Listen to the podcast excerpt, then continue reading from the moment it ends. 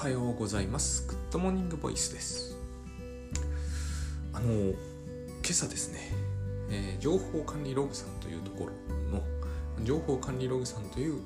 ブログに記事にですねポッドキャストが、えー、に臨むことこの記事読んだの私2度目ぐらいなんですが、えー、あってなるほどなと思ったんですよ。あの私の聞いてくださってるのかどうかはえー、聞いてくださってるっていうような記事も見たような気もするんだけどあのなんかですね私はこの僕がポッドキャストで喋ってることは情報管理ログさん好みではないんじゃないかと思ってなくもないんですね。だけどまあそんなことはわからないのでえっ、ー、とそんなことはわからないんですけどね、えー、でえっ、となるほどと思ったのはこういうことってまだできないんだなと。私あんまり自分のとかはえー、しっかり聞いてないのと人のもめったに聞かないので全く聞かないわけじゃないんですけどね。あのああいうことを考えたことがなかったんですよ。どうやれば便利に聞けるとか。であのー、なんだろう。えっ、ー、とシリーズか、あのー、シリーズは連番になっていると、えー、いいとかそうだなと思ったしブックマークックマークした場所って残んないのかな？なんかちょっとそこは分からなかったんですけれどもえっ、ー、とまあそういうこともありあと書き起こしですよね。まあいわゆるテープ起こしってやつですがあれ今あの勝手にえっ、ー、とまあクラウドの方でやってくれてすごい精度が上がってきてるんでそれもえー、あるといいとあるといいなと私も思うんですけれども、えーと、じゃあやるかというとなかなかそういうところに行きつけない気がするんですね。で、えーと、まず一番無理なのがシリーズ化というやつでなぜならば、えーと、これをシリーズつまり、えー、とこれは例えばそうだなちょっと昔ので言うとイブ・ホワイトシリーズとかね、えー、とホワイト・ブラックシリーズみたいなのがあるといいということだと思うんですがえっ、ー、とそのようなものを木としてないんですよ。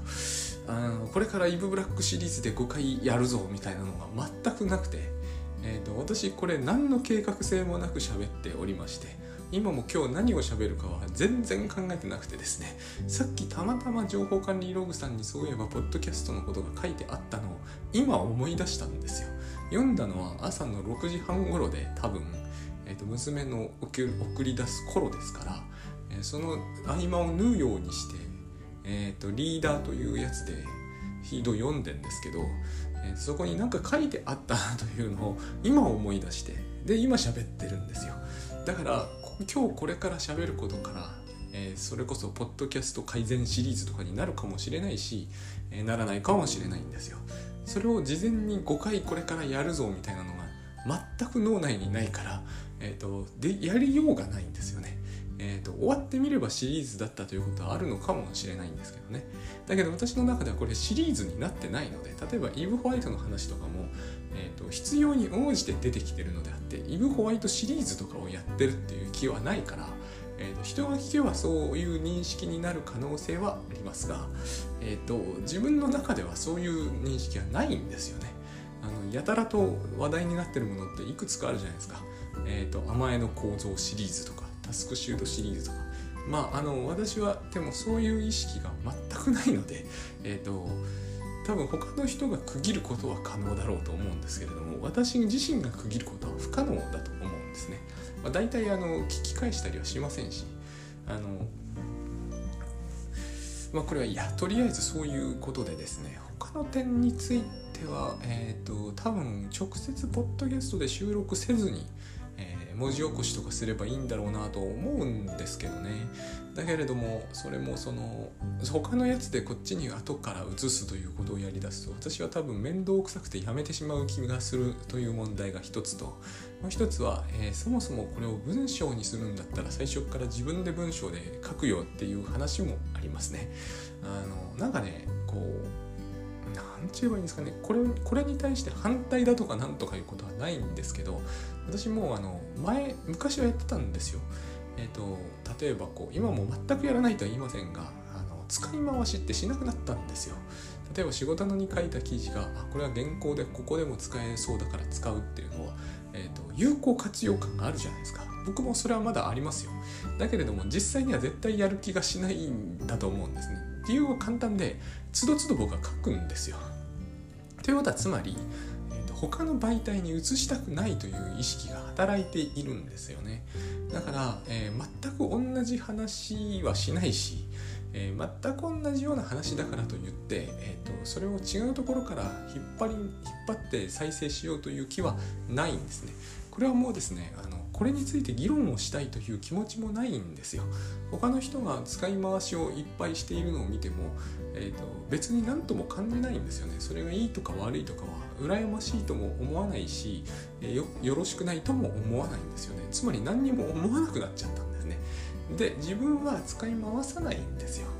えーと、理由は簡単で使い回したいというモチベーションがゼロだからですねこれね文字通りゼロなんですよ1ぐらいはあるとかじゃないんですよねあの気がついたらやるかもしれないですよ。でもそのそれはただそれだけのことであって、えーと、と毎度毎度それをしたいというような意欲はゼロなんですよ。つまり全どこかで別のところで昔に書いたものを書きたい、ま、もう一回書き直したいなというのと,、えーと、ここで喋ってることがたまたま前に喋ったことと全く同じでしたということは私の中ではもう全く違うことになっちゃったということで。えーと、全く違うことだと思うんですけどね。だから、えーとこれも書き起こすというのはつまり文章化していると検索しやすいっていうのは分かるんですよ当然。当たり前だと思うんだけれども、えーと、そこは私は、えー、つうんですかねまああのやっぱりそれだとすると書くよなという感じがします。で、えーと、これと関係がないあるようなないような話でもはや、えー、でこの話の出どころが情報管理力さんだった、えーと、つまりこういう状態なんですよ。今の私の頭の中って。だからあのー、なんだ。さっき話そうとしたのはですね、えーと、例えばテキストエディターってあるじゃないですか。昔あれ途中まで書いてあると続きが書きやすいよというライフハックを紹介したことがあったんですけどその時は私はそう思ってたんですけどね今はいつでも白紙に書くんですね。もちろんあの本の原稿の続き書かなきゃいけない時までそんなあの前は無視して書くぜみたいなことはしません。そしたらやばいことになりますがただあの記事書くなりする時はこのポッドキャストと全く同じで完全な白紙からスタートするんですね。でそれでは書けないっていう人もいるんですがそれで書けない時は私は書かなきゃいいと思っております。つまりこのポッドキャストもそうで喋れない時は喋んなきゃいいと思うんですよね。有料でやってるわけじゃないわけですしあの喋れ毎回同じタイミングで喋れなきゃいけないと思わない限りはあの白紙から出てこないんだったらそれでいいような気がします。だから私はいつも全部エディターは白紙にしておいてそこからえっ、ー、とうん書くんですね。他の方法を一切その取らないんですがそれがなかなか信じにくいという方が結構いらっしゃってどういうふうに 説明すればいいのかなと、えー、今ちょっと考え始めつつですねちょっと違う話をこれからしたいと思っております。で、えっ、ー、とこれからしたい話は数値化というか数値化なんですね。でこの私は、えー、最近そうそうこれここから来てるんだと思うんだよね。あの寒暖差とかが言われるようになったなってるじゃないですか最近少しね。5月は不調になるとかね。あのそれなんですけど私そういうのに体操弱かったんですよ。で今は体操強くなったんですよ。簡単に言ってしまうと。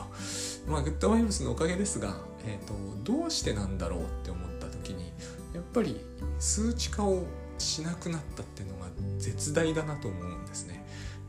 私も今残ってる数値が2つしかなくて1つは家計簿もう1つがタスクシュートなんですですよ。で家計簿も本当は読めたいんだけれどもまあ正直ですね私はあの確定申告間際になって焦るっていうのは嫌なんで、まあ、家計簿だけはつけとこうと代わりに振り返ることはしないんですけどね。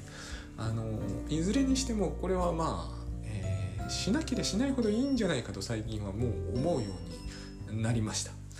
つうのは、えー例えば睡眠時間を測る。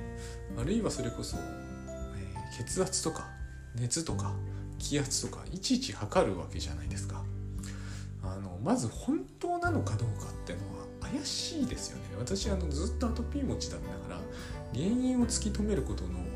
えー、ほとんど不可能性みたいなものにぶち当たったんですよね、えー、アトピーっていろんな人がいるんだけど、えー、いろんなアトピーの人がいるんですよ。アトピーになってみれば分かるんだけど本当治んない時は治んなくて本当に困るんですよ。でどこの医者に行っても言うことが完全に一致することはないんですね。私これも驚いたんですよ。本当に。驚くじゃないですか、え、素朴に子供の頃とかは同じ病気は同じ原因があって同じ症状があって同じ治療法があると思いたくなりますよね。そんなに都合の良いものではないんですよ。だったら治ってますよね。だから治んないんですよね。であの野の医者を笑うじゃないですけれども台湾では注射すると治るんですよ。あの注射すると多くの人が治るんだっていう話が書いてあったんですけど本当か嘘か知りませんよ、えーと、書いてあったんですよ。でもそういうことはさもあるだろうなと思うんですよ。いくつかの病気っていうのはプラシーボじゃないと治んないっていうのはつまりなんかいわゆる自己治癒力とか言われているもので治る時は治るし現に私アトピー治ったんですよ。なぜ治ったのかの説明はできないです。えっ、ー、とお医者さんは必ず何かは言ってくれます。行けばね。よっぽどの人じゃないと。私相当行きましたからね。大学病院からなんとかから。いろんな少なくともそれは嘘だなっていう情あの情報もいっぱい手に入れて、えー、結局分かったことは治んねえということだったんですけれども今は治ったんですよ。で、えっと、これをスピリチュアルでも宗教でも説明してはいけません。でも医者は説明してくれませんという時に人はどうするんだろうっていう時に、えー、原因を自分で突き止めようと少なくとも一度はすると思いますね。でそれで原因らしきものをいっぱい突き止めることになります。っていうことを気圧とか寒暖差でやんない方がいいと私は思うんですよね。でもまあやるんですけどね私たちは。つまりそれどういうことでしょう？って言うとですね私はアトピーだったからそして治んなかったから原因を突き止めたくなったわけですね。これが人間の差がみたいなもんだと思うんです。で、えー、気圧だの気温だの、えー、睡眠時間だのを測りたくなりそこに何かしらの原因を見つけたくなるというのはつまり私不調ですって言ってるのとあまり変わらんような気がするんですよ。えっ、ー、とこれをせずに済むんなら、え何測ろうと結構だと思うんどっていうかどうせ何測ろうと結構なんですよ、えー、測るなんて完全に趣味領域ですから。ただ私は測るのを一切やめたのは今のような事情があるということなんですね。測ってるということは原因何かしらの原因を知りたいんですよ。その原因は一つ嘘かもしれない。もう一つその原因を測ってるせいで不調を作り出すってことはこれあの今の言い回しが多いんですよね。これ以外言いようがないと思うんだけど不調を作り出すというよりはえー、自分の不調を信じると言った方がいいかもしれないですね。えーと、自分の不調を信じてるんですよ。私も自分のアトピーを信じてましたから。これもね、あの信じなきゃ治るのかよって言われると困るんですよね。そんなことはないです。しかし、えーと、嘘の原因を、これはとってもよくあることです。嘘の原因を信じて、それに対処している限りは、えー、その原因が本当の原因でない限りは治んないです。私それが一番ひどい目にあったのが、えー、名前は出しませんが大学病院に行ってダニだって言われてたんですよ。で血液検査をすっげえやられてダニがいかに多いかを立証されたんですね。だから家からダニを退治するというミッションが始まっちゃったんですよ。もうバルサンとか炊きまくってですね。で多分あの時私の、え、実家のもう今実家じゃない寺でえっ、ー、と寺でダニ退治って超大変ですからね。もうめちゃくちゃ頑張って母親とかのこうせっついてやってもらってやって治んないわけですよ。こういうことが起こると僕は思うんですよね。えっ、ー、とダニが原因だということになってかつえー、ダニを退治し始めるともはやダニが原因になるんですよ。この説明ねややこしいんですよね。イリュージョンが現実になるっていうのはああいうことだと思うんですけれどもえっ、ー、とダニが原因だと思い込んだからダニが原因にであることに決まったんですね。で問題なのは本当にそうならば多分治るんだけど本当はそうじゃないから少なくともダニじゃなかったから治んないわけですよ。そうすると,、えーと、どういうふうに言われると思うかというと言っても言ってもいっぱい血を取られてはダニが多いことを立証されるんですよ。本当の話なんですよこれは。えっ、ー、と冗談みたいに聞こえるじゃないですか。どう考えても、えー、アホ臭いじゃないですか。僕はそれで結局病院行くのやめたんですけどね。薬はいっぱい出されるんですよ。めちゃくちゃダニをやっつけてくれる薬とか飲むとめちゃくちゃ体調悪くなるんですよ。あの本当にこう冗談みたいじゃないですか。これをえーと、日本でも十分一流と言われる大学の大学病院でやってくれたことですからね。まああの別に恨んでるわけでも何でもないんで私これ高校時代の話だったんですけど今からもうだいぶ大昔ですからね。昔はそんなもんですよ。で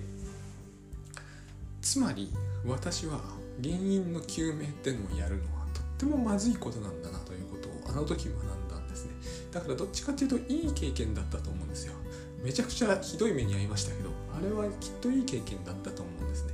まず原因の究明さえやってやれば問題解決するという考え方はすごく疑わしい。ということともう一つは原因を究明するというプロセスの中で私たちは原因を特定し始めるというとんでもないことをやりだすんですね。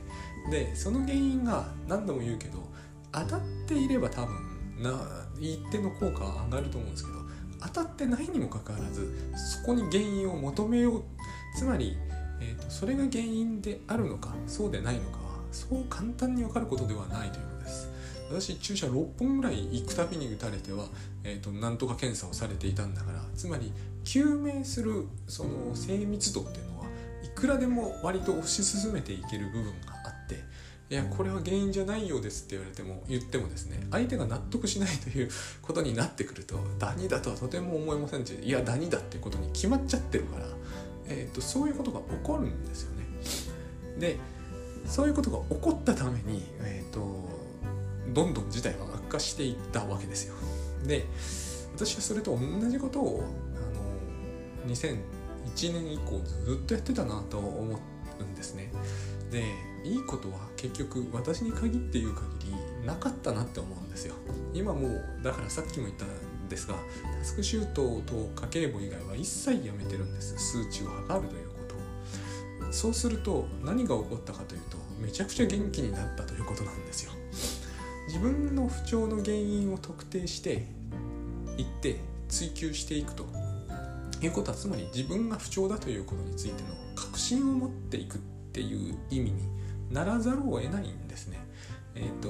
私も本当にこのグッドバイブスで腰痛が消えたっていうのは本当に怪しいんですがもうちょっと違う言い方をするならば、えーと、自分が腰痛であると信じるのをやめたら腰痛が消えたと言っても同じぐらい怪しいですねでもこれ以上の言いようはない気がするんですね。あの腰が痛くなることはありますよ今でも。だけれども自分が腰痛持ちであるということを信じなくなればですね腰の痛くない時がやってくるんですよ。普通それを痛みが消えたって言うんですよ。ところが腰痛持ちの人はそうは言わないんですよ。たまたま今腰は痛くないって言うんですよ。これよくかよく考えるまでもないと思うんだけれどもよく考えるとどっちをデフォルトだと見ているかの違いでしかないじゃないですか。えーと、壁に窓があるのか窓に壁があるのかみたいな話なんだけど、えーと、これはあの税金のギャグなんですけど今のはダメですね。意味不明ですね。な何で言ったらいいんですかね。あの線路に枕木ってありますけど枕木の間に石があるというべきなのか、えーと、線路に枕木を置いてあるというべきなのかみたいな話に近いと思うんですね。地と図ってやつですよねどっちが背景でどっちが前景なのかをによって見え方が変わってこざるを得ないんだけど、えーと、実態はどっちが背景でどっちが前景だってことはないわけですよね。腰痛持ちがたまたま腰が痛くない日があるのかもしれないし、えーと、腰痛がない人がたまたま腰が痛い日もあるのかもしれないんですよ。えーと、っと痛いっていう人は、えーとちょっと考えてください。ただ私はずっと痛かったんですよ。だからこれはですね、えーと力では説明しきれないかもしれないんだけど、えーと、やっぱり私たちは、えー、いわゆる病は気からというやつの気の方をですね軽く考えすぎてるんだと思うんですよね。あの、もうここ3年行ってませんから1回もですよ。コロナだったからとも言えるんですけどね。もう二度と行きたくないですよ。だって行くと痛くなるわけですから。その腕が悪いとかじゃないですよ。行った日は確実に腰も肩も軽くなります。ただ行くことによって私は自分が腰痛持ちであることを信じることになるんですよ。こっちの方が怖いってことですね。えっ、ー、とこれはもう本当にあらゆる人にただこれを言うとどうしても栄養妨害見たくなるからね。私はあのよあの腰の先生すごい好きだったんで営業妨害をしたくはないんですよ。彼はあのまま商売を繁盛してほしいんだけど私は絶対行きません。あのまあ絶対行かなくはないな。ぎっくり腰になったらあそこに行きたいですね。でもまあだから行きたいんですよ。行きたいんだけど行くと腰痛持ちになっちゃうんですよ。私のやっぱり心ってその程度なんですね。あの影響って受けますからねどうしても。台湾の人々が注射を打たれれば病気治ると信じてる限り治るようにそういうことって起きちゃうから、えーと、こういう話はお医者さんは多分みんなご存知なんだと思うけどあんまり好かないとも思うんですけどね。私の考えでは。でもこれはまあ私の考えですからね。測らないってのはでも、えー、不調の人にはおすすめしたいですね。何一つ測らないという。測れば測るほどえー、少なくとも自分が不調であるということを、えーと、意識せざるを得ない方向に向かっていくと思うんです。ツイッター見るとすぐ分かりますよ。寒暖差と気圧。寒暖差はまだしも気圧なんて言ったらですね気圧変わんない日なんてないじゃないですか。えっ、ー、と気圧って常に変わってるじゃないですか。あのー、私アマチュアの気圧計 なぜそんなものを買ったんだって話もあるんだけどあの見ていて面白いなと思うぐらいめちゃくちゃ違うんですよ。あの細かく言えばっていう意味ですよ。ある意味では全く変わらないとも言えます。ほぼ1気圧付近に常にありますよね。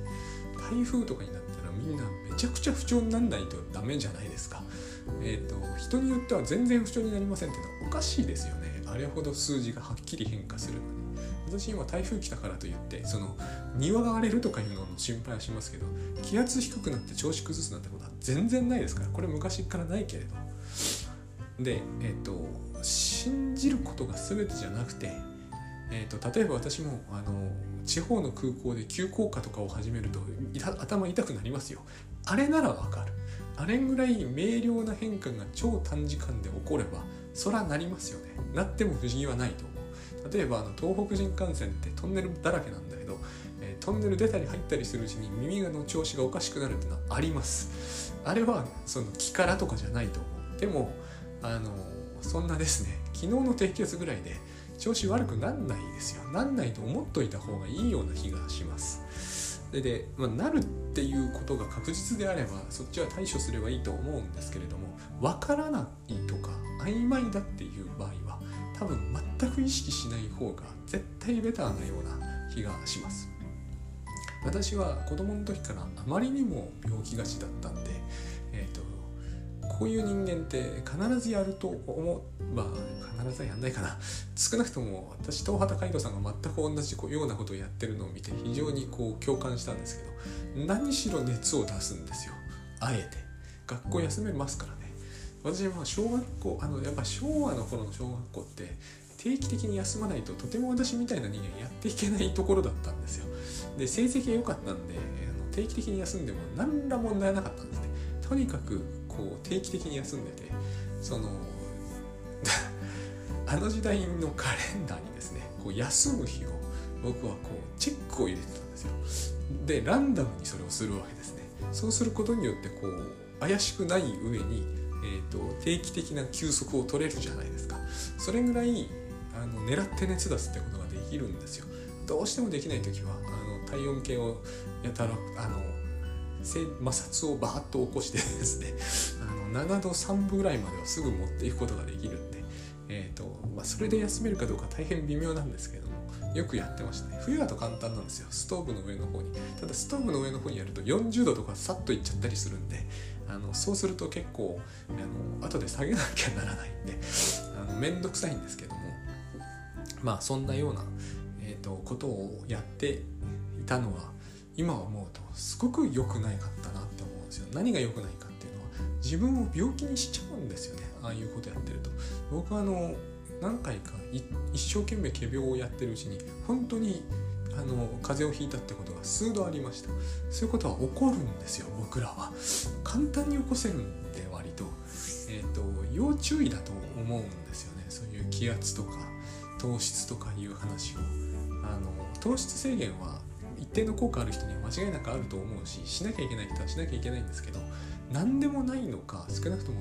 えーと、糖尿病の危険があるとか糖尿病ですとか言われてもいないのに、えーと、血糖値測んない方がいいと私は今は思ってます。血圧も横あの生かされて無理やり測られない限り測んないですもん今や。えっ、ー、とどうせ高くないのは知ってますけれどもあのなんつうんですかね。うん。まあでも今言った通りです。その自分を不調にしたくなければですね。で測った方がいいよっていう方は当然いらっしゃいます。ただ私はその人の、えーと、いくつかの言動を必ず、えーと、チェックはします。チェックっていうのもあれだけどチェックはしてないんだけどね。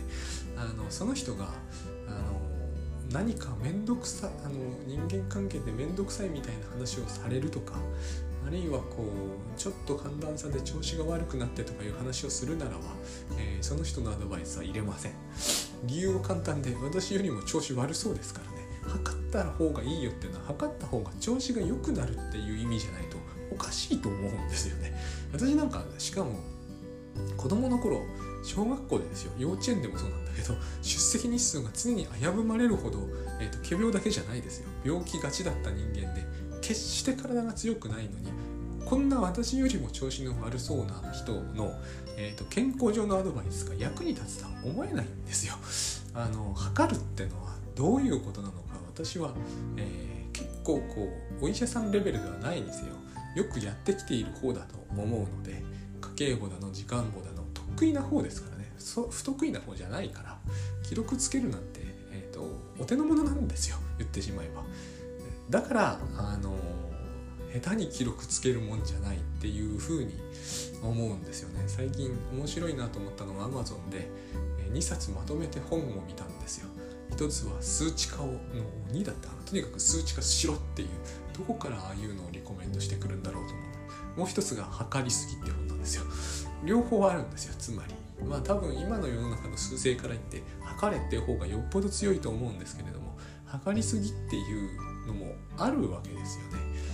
明らかに僕らのいやこのこの傾向っていうのは特に日本人こういうの好きだと思うんですけど行き過ぎてると思うんですよね。で頭痛なんて本当にあの簡単に作れた作り出せるんだなということを私先日知ったんでこの話はしませんけれどもあの頭痛持ちの方って結構いらっしゃると思うんでこれ頭痛取る方法じゃないですからね頭痛になる方法ですからあの私頭痛ってないんですよ。ほぼない。熱出るとなりますけどところが頭痛っていうのは作り出せるんだということをあの僕だけかもしれない。僕だけではないな。方法として方法っていうのがその心理的なマジックみたいに書いてあったからやろうと思えばできる人は多いと思うんですけどね。やめた方がいいと思いません。あのつまりこれは測るってことと深い関係があるんですよね結局。測るってことそのものではなくても同じですよ。つまり自分が不調だと信じると。そしてその言ってみればカラーバス効果なんですけれども、まあ、確信バイアスっていう方が正式かな。その一定の原因を推定しその原因が原因であると特定できるような、えーと、証拠集めを始めると。でこれは放っておけば無意識がやってくれちゃうんですね。